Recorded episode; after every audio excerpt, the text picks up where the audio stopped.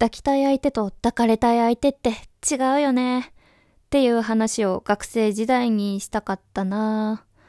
こんばんは、ライセア・マチルダです。このラジオでは、ウェブライターのライセア・マチルダが好き勝手語っていきます。今回は、私の抱きたい相手と抱かれたい相手は違うというテーマでお話しします。はい。前情報として私は女体が好きな女体、一般的にレズビアンと呼ばれている人でございます。私には今現在パートナーがおりまして、まあそのパートナーと出会う前にね、あのいろんな方に恋をしました。中学生時代は姉の同級生の N 先輩。そして大学時代はギャル集団の中で一番可愛い人気者の A ちゃん。そしてレズビアンオフ会に通ってからは10歳年上の関西人の M さんに恋をしました。はい。でもね、このね、恋をしていく中で私ちょっとね、気づいたことがあったんですよ。私、抱きたい相手と抱かれたい相手違う。ということにまあ、こっからは、あの、レズビアン界隈の用語のお話になるんですけれども、私、あんまりこういう界隈の用語を使うのが好きではなくって、うーん、ちょっと、もや、もやもやするんですけど、今回はちょっと説明するにあたって、ちょっと使わなきゃ通じないなっていう部分があるので、便宜上使います。ご了承ください。レズビアン界隈では、立ち、猫、リバ、という言葉が使われています。立ちっていうのは、セックスをするときにリードする人。猫っていうのは、セックスの時にリードされる側。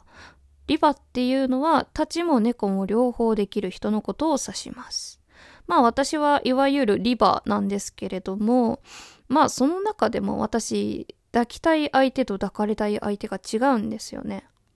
まあ、例えばね、私はね、あの、年上のお姉様が好きな傾向にあるんだけど、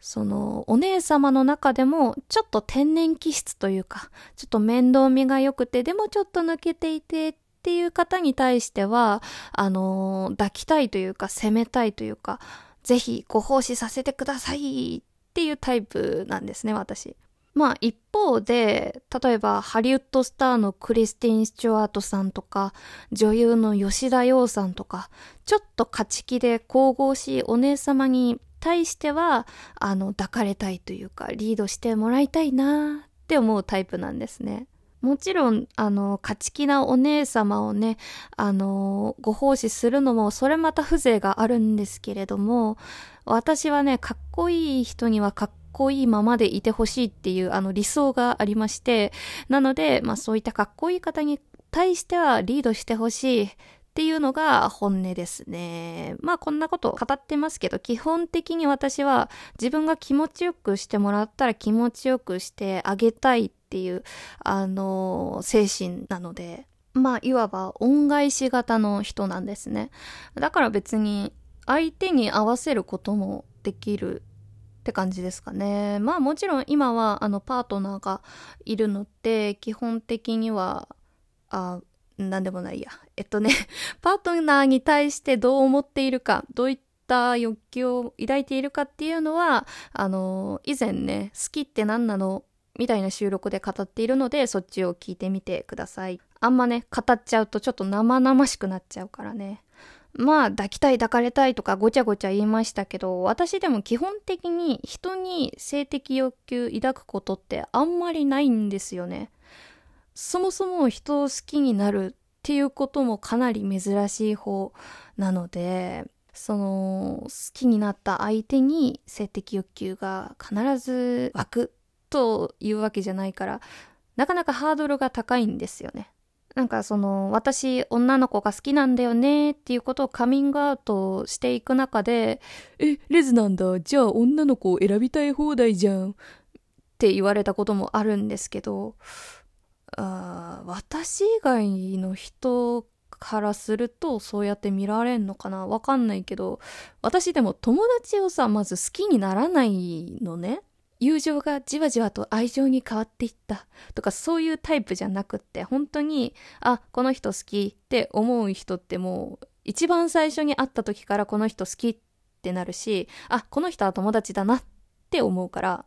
うん。なんか誰誰彼構わず性的欲求抱くとか誰彼構わず好きになるとかそういうわけじゃないからね。うん。選びたい放題だったら苦労してないんだよって話だし、あと私は、あの、今まで恋愛対象が男性っていう、まあ、いわゆるのんけと呼ばれるような女の子が好きだったから、うん、たとえ好きになったとしても、たとえ性的欲求が湧いたとしても、その子と、あの、付き合えるとは限らないんですよね。だから、なかなかね、その 欲求を実現させるっていうことはね、なかなかできなかったんですよね。言っている意味わかるかな？まああれです。抱きたいと思った相手を抱くことができなかったし、抱かれたいと思った相手に抱かれたりはしなかったってことですね。はい。まあ、こういった話を学生時代もしたかったなーっていう思いがありましてね、今回お話ししました。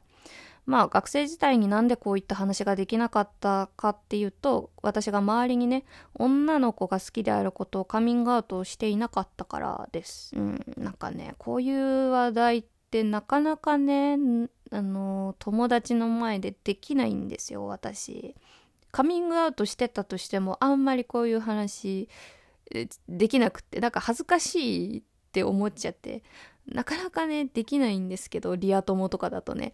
ただ、あの、同じね、あの、同性と付き合っているよっていう方に対してはこういうお話ができるんですけど、なかなかね、このコロナの中でそういった方と会える機会、お話できる機会っていうのはないので、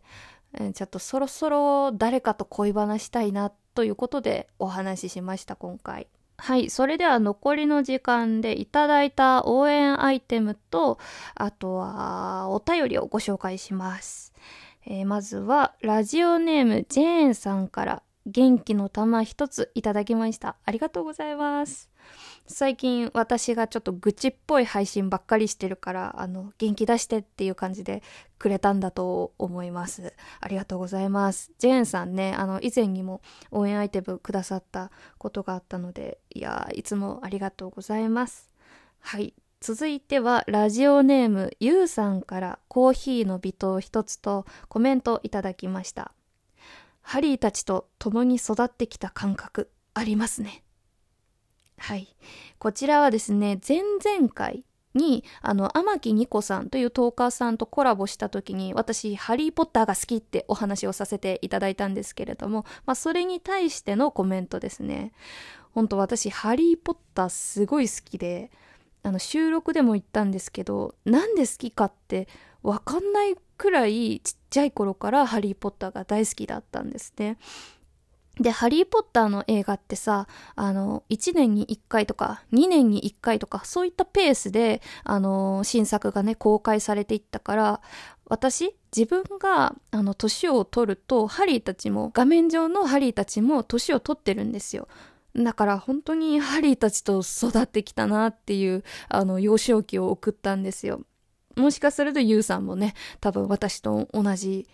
感じでハリーたちと共に育ってきた世代なのかなと思っています。いやー、ほんと、ハリーポッター好きすぎるから今度ちゃんと、ちゃんと収録で語りたいですね。はい、って感じで今回は終わりたいと思います。皆さん、おやすみなさい。